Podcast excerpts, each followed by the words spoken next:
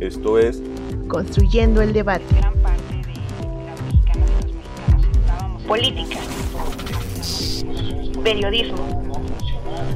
Movimientos sociales. Cultura. Opina, argumenta, analiza. Un espacio que se construye con tu participación. Esto es Construyendo el debate.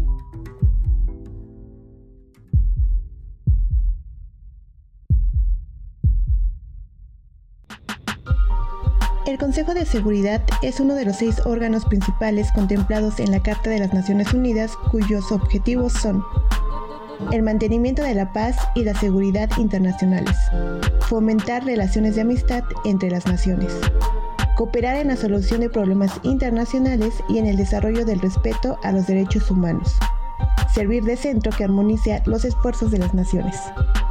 Todos los miembros de las Naciones Unidas se comprometen a aceptar y aplicar las decisiones del Consejo de Seguridad. Este último tiene el poder de adoptar decisiones que los Estados miembros están obligados a aplicar.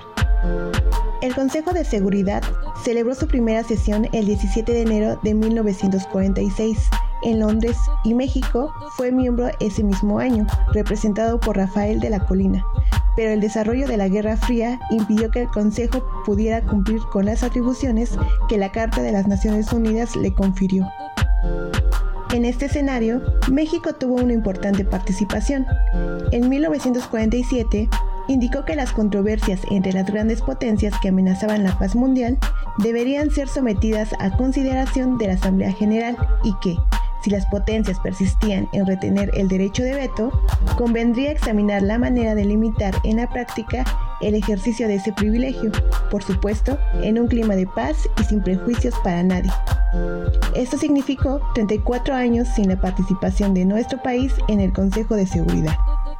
En el bienio 1980-1981, México tuvo su segunda participación representado por Porfirio Muñoz Ledo, participando en la nueva dinámica de la política exterior mexicana como potencia media emergente, donde se propuso el Plan Mundial de Energía, firmándose el Acuerdo de San José para suministrar petróleo a precios preferentes a países centroamericanos y caribeños. Durante su segunda participación en el Consejo, México votó en contra de la injerencia armada soviética en Afganistán, es decir, que votó en contra de las dos potencias hegemónicas del Consejo de Seguridad en ese periodo. Y como consecuencia, se deterioró la relación diplomática con los Estados Unidos durante el gobierno de José López Portillo. La siguiente participación de México en el Consejo de Seguridad fue en 2002, durante el sexenio del presidente Vicente Fox Quesada, en la que nuestro país se convirtió en un miembro no permanente del Consejo de Seguridad de las Naciones Unidas. En el periodo 2009-2010 asumió el cargo de miembro electo del Consejo de Seguridad y en dos ocasiones ocupó la presidencia de este, favoreciendo decisiones sobre Medio Oriente, África, Haití, la península coreana y el programa nuclear iraní. Del año 2014 al 2019, reanudó su participación en las operaciones de mantenimiento de paz. Participó en misiones en Colombia, Haití, Líbano, Malí, República Centroafricana y el referéndum en el Sahara Occidental. En noviembre de este año, México volvió a formar parte por quinta ocasión del Consejo de Seguridad Nacional. ¿Qué papel desempeñó? Con redacción de Mónica Ballesteros, mi nombre es Jessica Martínez y estás escuchando Construyendo el Debate.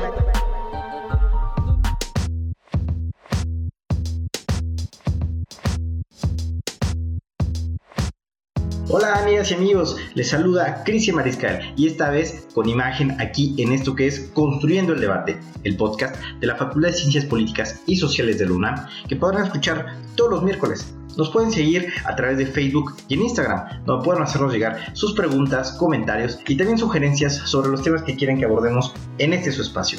En Facebook nos encuentran como Construyendo el Debate y en Instagram como Construyendo-Debate. Si nos están escuchando a través de redes sociales, recuerden que pueden encontrar este podcast en el canal de YouTube de Construyendo el Debate, así como en Spotify. No olviden escucharnos, suscribirse y regalarnos un like. Y bien, Ya se está acabando el año, estamos acabando con esta última parte de 2021 y para mí es un gusto estar con ustedes en este que es el último episodio de esta segunda temporada de Construyendo el Debate, en donde hablaremos sobre un tema muy interesante acerca del papel que desempeñó México en esta que fue su quinta participación en el Consejo de Seguridad de las Naciones Unidas. Y para dar inicio con esta entrevista, quiero darle la grata bienvenida a la doctora María Cristina Rosas González. Ella es licenciada y maestra y también doctora en Relaciones Internacionales por la Facultad de Ciencias Políticas y Sociales de la Universidad Nacional Autónoma de México. También cuenta con una especialidad en epidemiología por la Facultad de Medicina de la UNAM y actualmente es profesora de carrera de tiempo completo en nuestra facultad.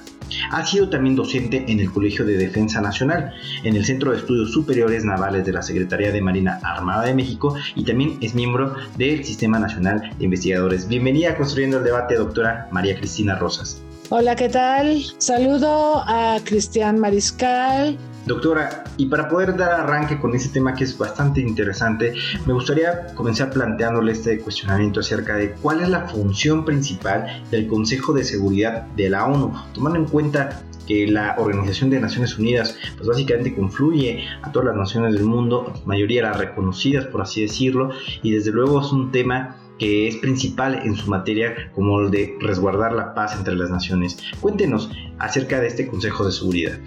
Bueno, hay que decir que el Consejo de Seguridad es uno de los seis órganos fundamentales de la institución.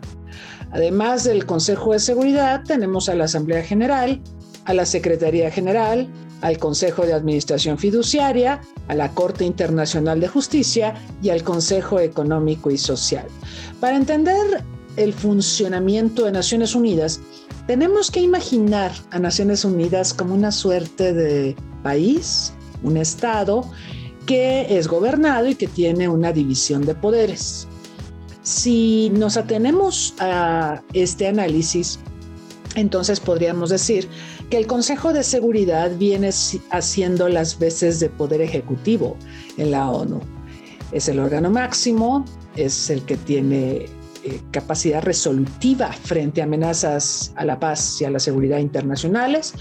Puede incluso disponer de la aplicación de sanciones a infractores del orden internacional y por supuesto también puede aprobar el uso de la fuerza para restablecer la paz.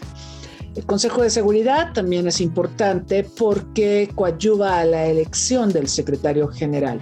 Se supone que la elección del secretario general que vendría siendo las veces de una entidad administrativa como las que también tienen los estados, eh, parte de una decisión de la Asamblea General que hace las veces de poder legislativo. La Asamblea General es considerada como una legislación, un poder legislativo mundial. Tiene capacidad deliberativa, no así resolutiva, y esta es la principal diferencia que tiene la Asamblea General respecto al Consejo. El Consejo puede hacer obligatorias sus resoluciones, la Asamblea lamentablemente no, solo tiene una capacidad deliberativa. Y entre esas capacidades deliberativas que tiene es quien se supone eh, elige al secretario o secretaria general, aunque en la historia de la ONU no ha habido una mujer al frente de la institución. Y sin embargo, nosotros sabemos que para ser secretario general no basta con el apoyo de la Asamblea General, es muy importante tener el voto aprobatorio de por lo menos... Eh, los miembros permanentes del Consejo de Seguridad. Por supuesto, los no permanentes también ayudan a completar lo que sería el número de votos requeridos para la ratificación del secretario general, pero si alguno de los miembros permanentes de Naciones Unidas, que son las cinco potencias que vencieron en la Segunda Guerra Mundial, no están de acuerdo en la designación de alguna persona para la, Secretaría General, entonces esta persona tendría que despedirse de sus aspiraciones o suspiraciones para presidir a la Organización de las Naciones Unidas. Aparte de esto, tenemos a la Corte Internacional de Justicia, es el único órgano que no reside en Nueva York el Consejo de Seguridad, la Asamblea y todos los demás órganos, Secretaría, ECOSOC y por supuesto el Consejo de Administración Fiduciaria, cuyas atribuciones por el momento están suspendidas, tienen su sede en Nueva York. En cambio, la Corte Internacional de Justicia sesiona en La Haya, en Países Bajos. Eh, y, esta Corte Internacional de Justicia hace las veces de poder judicial. Por eso les decía que una forma de entender cómo funciona Naciones Unidas es imaginando que estamos hablando de un país. La ONU no es un gobierno mundial, sin embargo. A pesar de que tiene una división de poderes como la que podríamos encontrar en gran parte de los países del mundo, la realidad es que Naciones Unidas es un organismo intergubernamental, no es un organismo supranacional como sí es el caso en la Unión Europea. En la Unión Europea cada estado se dio una parte fundamental de su soberanía individual a favor de órganos supranacionales que deciden a nombre de estos estados miembros y que además hacen estas decisiones obligatorias para los estados miembros. En el caso de la ONU, lo más supranacional que vamos a encontrar es justamente el Consejo de Seguridad de Naciones Unidas. Pero de un tiempo acá, el Consejo de Seguridad se ve un poco minusválido y esto tiene que ver con el hecho de que para que pueda funcionar, obviamente los grandes poderes del mundo, que son Estados Unidos, China, Rusia, Francia, Gran Bretaña, los países que eh, fueron aliados en la Segunda Guerra Mundial, tienen que estar de acuerdo en utilizar a este foro para la solución pacífica de las controversias. Si alguno de ellos lleva un tema que resulta incómodo para los otros miembros permanentes del Consejo, pues entonces esto es paralizado por aquel país o países que se vean afectados negativamente y entonces el Consejo no puede actuar. Además de los cinco miembros permanentes que acabo de mencionar, el Consejo de Seguridad se integra por 10 miembros no permanentes. En este momento, México es uno de esos 10 miembros no permanentes. México está por quinta ocasión en este foro en primera fila en la política mundial y ocupa un escaño como miembro no permanente para el periodo 2021-2022. México concluirá su presencia en el Consejo de Seguridad el 31 de diciembre del próximo año. Doctora Rosas, muy interesante me parece esta visión que tiene usted o que nos comparte acerca de la ONU. Nunca lo había visto en ese sentido respecto a verlo como un Estado que, tiene esta organización, esta división de poderes incluso. Y me parece que es una forma muy peculiar de verlo. Y precisamente respecto a este eh, pues composición que tiene en el sentido del Consejo de Seguridad, me gustaría también plantearle por qué la importancia de que hoy México forme parte de este Consejo. Si nos pudiera explicar quiénes son, cómo se integra esto que ya nos ha comentado, quiénes son estos cinco estados miembros permanentes y cómo es que se eligen a los miembros no permanentes y precisamente por qué destaca hoy la participación de nuestro país, México, dentro de este organismo. Bueno, los otros se eligen a partir de un criterio de representación geográfica. Al Consejo de Seguridad lo integran 15 miembros, 5 permanentes, 10 no permanentes. Antes, antes, eh, desde que nació la ONU y hasta los años 60, la composición era diferente. Había 5 miembros permanentes y 6 no permanentes. Pero en la medida en que se produjeron movimientos de liberación nacional, entonces para democratizar al Consejo de Seguridad se optó por ampliar la membresía no permanente y pasó de 6 a 10. Entonces en total tenemos 15. Ahora, decíamos que los 10 no permanentes se eligen en función del principio de representación geográfica. Esto significa que todas las regiones del mundo, trátese de África, de América Latina y el Caribe, de Europa, de Asia estén representados entre los miembros no permanentes.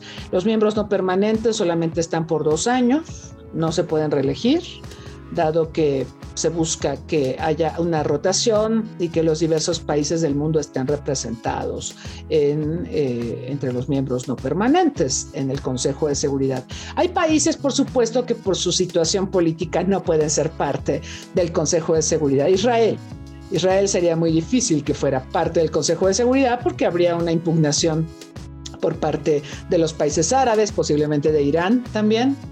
Eh, Cuba.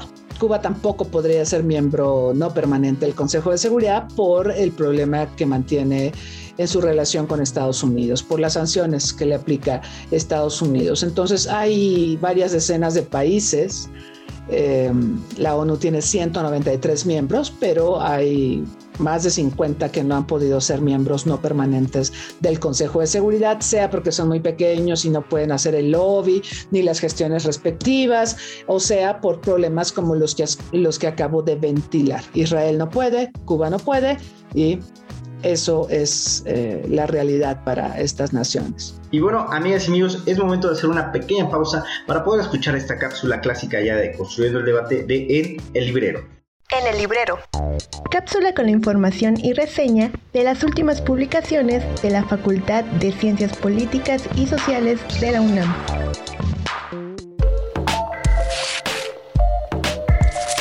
¿Conoces lo que es la necropolítica y su implementación en América Latina?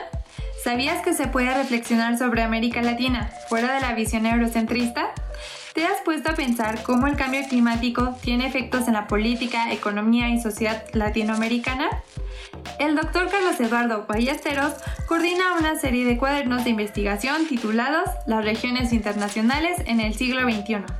En esta ocasión te hablará sobre el cuaderno dedicado a América Latina. El principal objetivo de este libro es darte la información necesaria para que puedas entender conceptos, enfoques, teorías y posturas acerca de los estudios regionales y que puedas comprender a profundidad la cultura de América Latina y sus particularidades.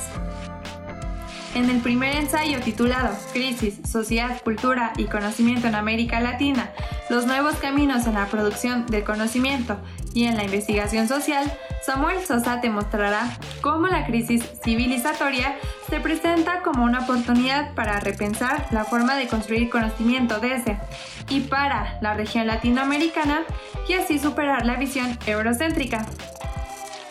Después, de la mano de Carlos Rojas, conocerás cómo el avance del crimen organizado y la violencia en la región tiene relación directa con la necropolítica que algunas naciones han implementado. Además, conocerás cuáles son los tratados internacionales que fomentan la necropolítica y sus terribles consecuencias, como lo son la migración forzada, los feminicidios, el infanticidio, el crecimiento de la pobreza, entre otras. El tercer ensayo, Desarticulación Regional en América Latina frente al colapso climático y ambiental en curso, César Daniel Diego Chimal te explicará cómo la crisis ambiental en la región ha generado tres grandes problemáticas, el incremento de los niveles oceánicos, la disminución de la producción agrícola y la pérdida de la biodiversidad. Y por último, Nayar López te invitará a conocer en su texto Obama y Trump, la política compartida de la agresión a Cuba sobre los esfuerzos de Obama por normalizar las relaciones entre Estados Unidos y Cuba y cómo la política de Trump, completamente opuesta a la de Obama, buscaba derrocar el régimen de la Revolución cubana y además te expondrá cómo la revolución cubana sigue siendo un ejemplo de emancipación y descolonización en América Latina, desde la resistencia y la defensa de la soberanía nacional. No dejes pasar esta oportunidad de conocer a fondo las dinámicas culturales, sociopolíticas y económicas de América Latina de la mano de este grupo de investigadores. Recuerda que puedes encontrar esta publicación para su consulta y descarga gratuita en la página oficial del Centro de Investigación e Información Digital, o CID por sus siglas.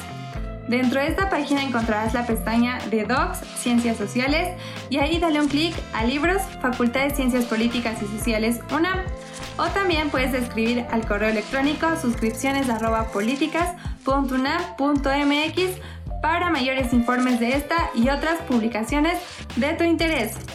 Mi nombre es Airam Ábalos, hasta la próxima.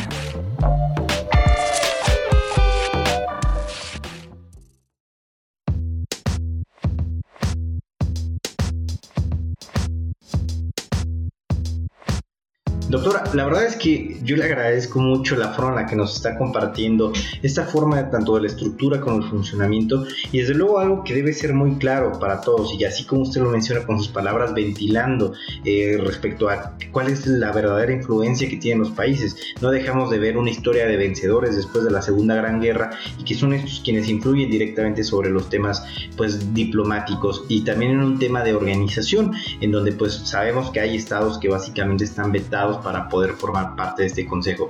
Y en ese sentido, En el mes de noviembre, México presidió el Consejo en esta su quinta participación desde la creación, como ya nos ha comentado. ¿Qué significó para México esto y qué agenda de seguridad o acciones impulsó en esta presidencia? Eh, la presidencia es rotatoria. Cada miembro del Consejo de Seguridad la ocupa durante un mes y cuando termina eh, pasa a manos de otro de los países que está presente en el Consejo de Seguridad. Esta presidencia es rotatoria y aplica tanto a miembros permanentes como no permanentes. En noviembre nosotros recordamos que México fue presidente del Consejo y que impulsó una serie de temas Em, alrededor de la solución pacífica de las controversias, alrededor de combatir el, tráfico ilícito de armas de fuego, que es un tema muy prioritario para nosotros. Y además, eh, bueno, el gobierno mexicano ha impulsado la lucha contra la corrupción. Recordamos también que el presidente López Obrador hizo una visita, su segundo viaje internacional desde que es presidente, a Nueva York para dirigirse al Consejo de Seguridad de Naciones Unidas y explicar la importancia de apoyar políticas para el combate a la pobreza y otra serie de temas de carácter social, que para mi gusto son más temas del ECOSOC que del Consejo de Seguridad. Quizá habría sido necesario explicarle al presidente las características del Consejo de Seguridad y el tipo de foro que es. Su participación, por ejemplo, habría sido magnífica en la Asamblea General, porque en la Asamblea General los jefes de Estado de gobierno o los cancilleres, no siempre van los jefes de Estado o de gobierno, a veces van los cancilleres, eh, se dirigen a esta Asamblea Mundial, a la Asamblea General, para ventilar el tema o los temas que sean de su interés entonces, todo lo que fue decir el presidente de México al Consejo no son temas del Consejo, en cambio habrían sido espléndidos si él hubiera decidido asistir en septiembre a la Asamblea General. Pero bueno, el hecho es que México presidió en noviembre a este órgano máximo de Naciones Unidas y eh, por supuesto este órgano tiene que estar al pendiente. Este es un órgano que sesiona todo el tiempo. ¿No? La Asamblea General, por ejemplo, tiene sesiones ordinarias y extraordinarias, pero sesiona a partir de septiembre y si hubiese necesidad, por ejemplo, en mayo o en junio, de analizar algún tema que sea muy urgente o de programar alguna cumbre sobre algún tema que sea de especial interés, para la Asamblea se puede agendar, pero la Asamblea no sesiona permanentemente. El Consejo de Seguridad sí, porque permanentemente hay amenazas a la paz y a la seguridad internacionales y se espera que el Consejo pueda determinar qué acciones emprender ante, ante estos quebrantamientos graves a la paz y a la seguridad internacionales.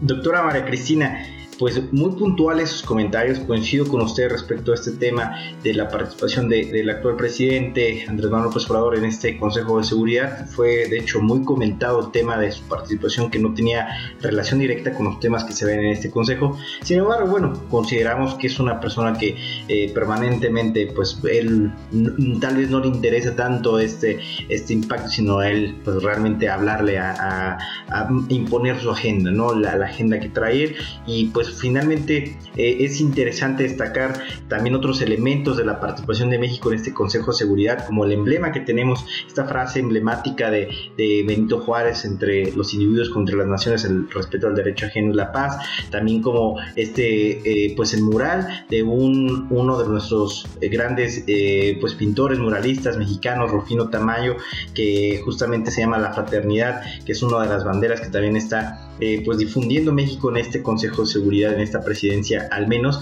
Y bueno, pues son temas muy interesantes que se pueden rescatar. Y para poder cerrar, doctora María Cristina, agradeciéndole completamente su participación, muy contento de haberlo escuchado, conocerle por este medio, desde luego también que nos pueda seguir compartiendo en este podcast de Construyendo el Debate. Para cerrar me gustaría, pues primero agradecerle, despedirnos y agregar únicamente, pues sobre esta misma participación. Las cuatro participaciones anteriores de México en el Consejo de Seguridad se han calificado como destacadas, han tenido buen reconocimiento y también se han considerado que han sido acertadas y responsables. ya que las consideraciones de nuestro país ante estos asuntos de seguridad han sido siempre en el sentido del respeto al derecho internacional e incluso a los derechos humanos y acordes a nuestros propios principios de política exterior integrados en nuestra constitución. ¿Usted cómo calificaría esta quinta participación en términos generales comparada con las anteriores? Incluso también destacando que tuvimos un representante ahí, el rector de nuestra universidad, Juan Ramón de la Fuente. Sí y no. Eh, yo diría que México ha evitado históricamente formar parte del Consejo de Seguridad porque considera que esto le podría generar fricciones con Estados Unidos o también podría abrir la puerta para que la comunidad internacional haga una inspección más, eh, digamos, incisiva o más interventora en los asuntos mexicanos. Entonces, eh, tradicionalmente los gobiernos de nuestro país han buscado participar lo menos posible. Sin embargo, sí tenemos que decir que en el presente siglo la participación de México ha sido más constante en el Consejo de Seguridad. Y esto nos diferencia de lo que vimos en la segunda mitad del siglo pasado, donde solamente estuvimos en dos ocasiones, en 1946 y posteriormente en los años 80, cuando la misión mexicana la presidía Porfirio Muñoz Ledo. Eh, el resto del tiempo nos la pasamos en blanco y no es sino hasta principios de este siglo, en 2003 cuando decidimos regresar. 2002-2003 fue un momento muy complicado este regreso de México al Consejo de Seguridad porque además coincidió con la agenda de lucha contra el terrorismo que emprendió Estados Unidos después de los ataques terroristas del 11 de septiembre y también... Eh, Estados Unidos decidió hacerle la guerra a Irak y este es un parteaguas para el Consejo de Seguridad, porque Estados Unidos buscó, y México estaba como miembro no permanente en el Consejo de Seguridad, aprobar una resolución que le autorizara el uso de la fuerza contra Irak. Los argumentos que esgrimió Estados Unidos para hacerle la guerra a Irak no eran sólidos y sí tenemos que reconocer que, eh, pues, eh, al no ser convincentes, el argumento principal para, para la administración de George W. Bush es que Irak tenía armas prohibidas, armas de destrucción en masa, pero lo cierto es que Irak se había desarmado mayormente después de la Primera Guerra del Pérsico por obra de las sanciones y de los inspectores de Naciones Unidas que llegaron justamente a ese país para desmantelar las capacidades de armas de destrucción en masa que poseía.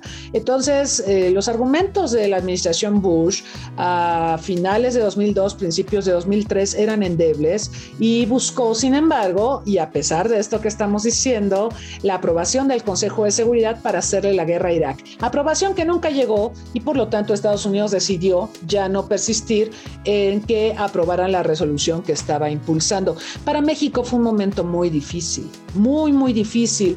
De hecho, recordamos que incluso el presidente Fox, en ese tiempo era el presidente de México, tuvo que operarse la espalda para no tener que contestarle llamadas al presidente Bush, porque el presidente Bush todo el tiempo lo llamaba y le insistía en que necesitaba el voto de México para que fuera aprobada la resolución que permitiera el uso de la fuerza contra Irak. Eh, México pues no, no, no, no, no estaba en condiciones. Aparte era año electoral, eran elecciones de medio término, entonces Vicente Fox eh, hizo como que la Virgen le hablaba y lo operaron de la espalda y así ya no tuvo que responder llamadas, pero al final, al final el resto de los miembros del Consejo de Seguridad, salvo el caso de Inglaterra, em, y de España, todos los demás eh, o se abstuvieron o rechazaron la sugerencia de Estados Unidos de, que se aprobara una resolución para hacerle la guerra a Irak. La guerra de todas maneras la hizo Estados Unidos, se fue por la libre y esto creo que dañó de manera irreversible a Naciones Unidas porque desde entonces para acá hemos visto que los grandes conflictos internacionales ya no son dirimidos en el Consejo de Seguridad Pensémoslo un momento, conflictos como el de Siria, conflictos como el de Ucrania, cuando Rusia se anexa Crimea, y mm, conflictos como el de Venezuela. Eh, es decir, tenemos una gama importante de conflictos de diverso tipo en el mundo que ya no son analizados, ya no son ventilados en el Consejo de Seguridad porque las potencias consideran que no, no es un órgano que les permita llegar a consensos para el tratamiento de las crisis graves que afectan a la paz y a la seguridad internacionales. Y esta es una muy mala noticia, porque ese es el Consejo de Seguridad en el que estamos actualmente. En este sentido, los retos son mayúsculos. México ha pugnado siempre por la solución pacífica de las controversias, pero el mundo dista mucho de ser pacífico. Tenemos varios conflictos en marcha, tenemos crisis políticas, tenemos además un desencuentro terrible entre los miembros permanentes del Consejo de Seguridad. Estados Unidos ataca a Rusia y a China. China y Rusia se apoyan mutuamente aunque siento que a veces China es un poco más moderado y más prudente eh, que Rusia, pero bueno, lo cierto es que vemos una confrontación terrible entre estos países, pero también hay desacuerdos con Gran Bretaña. Gran Bretaña ahorita está en la línea de incrementar sus capacidades nucleares. Argumentó a principios de este año que iba a incrementar en un 60% sus capacidades nucleares, lo cual es increíble porque pues yo no veo, y no solo yo, nadie ve una amenaza en el mundo que justifique que incrementes tus capacidades nucleares en un 60%. Incluso, bueno, si lo vemos en retrospectiva, Estados Unidos y la URSS y ahora Estados Unidos y Rusia han desarrollado un desmantelamiento de capacidades nucleares históricamente. Ahorita este proceso, por supuesto, está estancado. Biden llamó asesino a Putin y, y hay un desencuentro, aunque entiendo que ambos acaban de tener justo ahora una reunión virtual Putin y Biden, para hablar de Ucrania y de otros temas conexos. Entonces, las potencias se hablan, ¿sí? pero yo siento que hay demasiadas tensiones y descalificaciones entre los miembros permanentes del Consejo de Seguridad, lo cual abona al estancamiento del Consejo de Seguridad y evita que cumpla con las tareas que le fueron encomendadas en la Carta de Naciones Unidas. ¿Cómo califico la participación de México actualmente en el Consejo de Seguridad comparando esta participación con las precedentes? Bueno, pues eh, creo que el Consejo de Seguridad nunca había estado tan débil como ahora. Y eso le, le pega a México, le impacta a México. Esa es una muy mala noticia. Nosotros quisiéramos que hubiera más fe en las instituciones, pero desde 2008-2009 hay una crisis de credibilidad de las instituciones, en parte por esta gran crisis económica que recordamos que se origina en Estados Unidos, luego llega a Europa y la pone de rodillas y, y fueron tiempos muy malos para la economía, para los bolsillos de las personas, pero también esto devastó la credibilidad en las instituciones. Hoy estamos en un mundo agobiado por una pandemia, una terrible pandemia que pues ha provocado el equivalente a la población de Irlanda, más de 5 millones de muertos en todo el mundo, es como la población de Irlanda.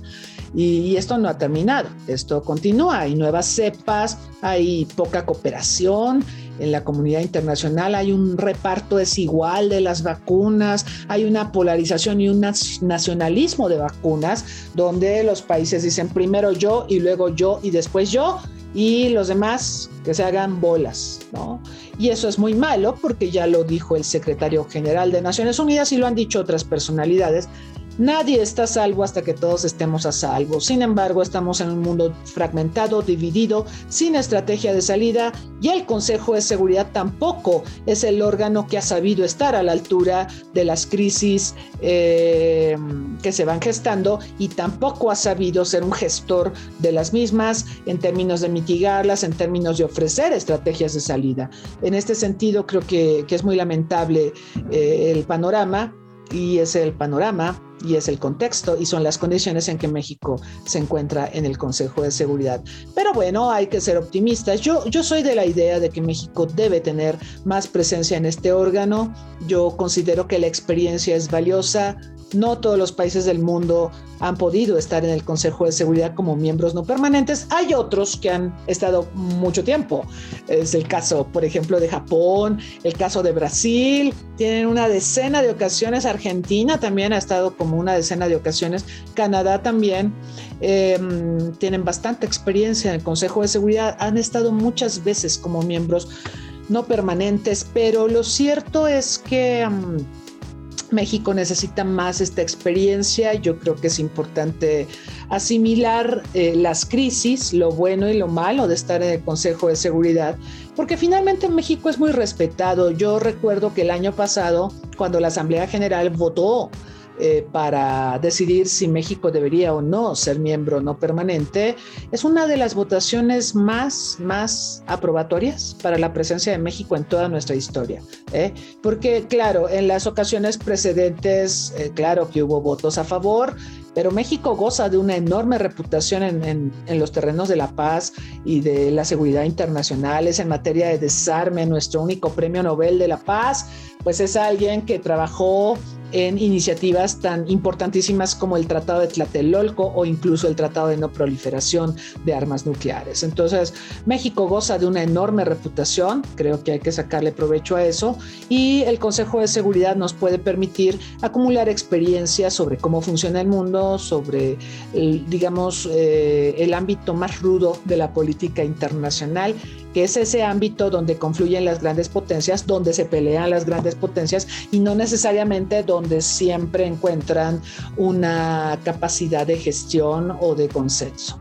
Entonces, esto México debe asimilarlo. México quizá con el tiempo podría ser también un facilitador, una suerte de broker para eh, fomentar el diálogo y la solución de controversias entre los grandes poderes del mundo. Muchas gracias por habernos acompañado, doctora. Muchas gracias y bueno, espero que esto haya sido de interés para este episodio 30 de Construyendo el Debate. Hasta pronto. Y bueno, amigas y amigos, es así como estamos dando cierre a este último episodio de esta segunda temporada, cerrando también con ustedes 2021, agradeciéndoles y deseándoles que tengan excelentes fiestas y que también puedan acompañarnos en el nuevo arranque de la nueva temporada 2022 de Construyendo el Debate. Por tanto, agradecerle también, doctora María Cristina, por haber cerrado con nosotros este 2021, agradeciendo con un tema tan interesante como este política exterior, México desempeñándose en el Consejo de Seguridad de la ONU. Y por tanto, les agradecemos por habernos escuchado. Recuerden que nos pueden seguir en vía Facebook como Construyendo el Debate y en Instagram como Construyendo-Debate. Además, también pueden escuchar los episodios pasados en nuestro canal de YouTube y en Spotify en la página Cultura con Polacas, que pueden encontrar en el sitio web de nuestra facultad. Si les gustó este episodio, regálenos un like, compártanos con sus amigas y amigos y no olviden dejarnos un comentario. Este podcast es producido por la Coordinación de Extensión Universitaria de la Facultad de Ciencias Políticas y Sociales de UNAM a cargo de la maestra María Auxiliadora Sánchez Fernández. Coordinación de producción Carlos Corrés Cajadillo. Asistente de producción Jessica Martínez Barrios. En la producción de cápsulas informativas Mónica Ballesteros y Daniel Bonilla. Diseño Ángel Alemán. Se despide de usted, su amigo Cristian Mariscal. Hasta la próxima temporada.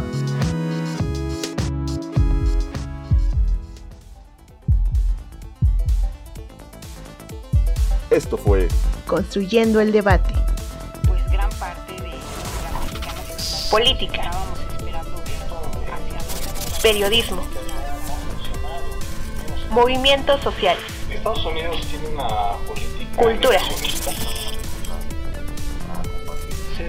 Opina, argumenta, analiza. un espacio que se construye con tu participación. Esto fue Construyendo el debate.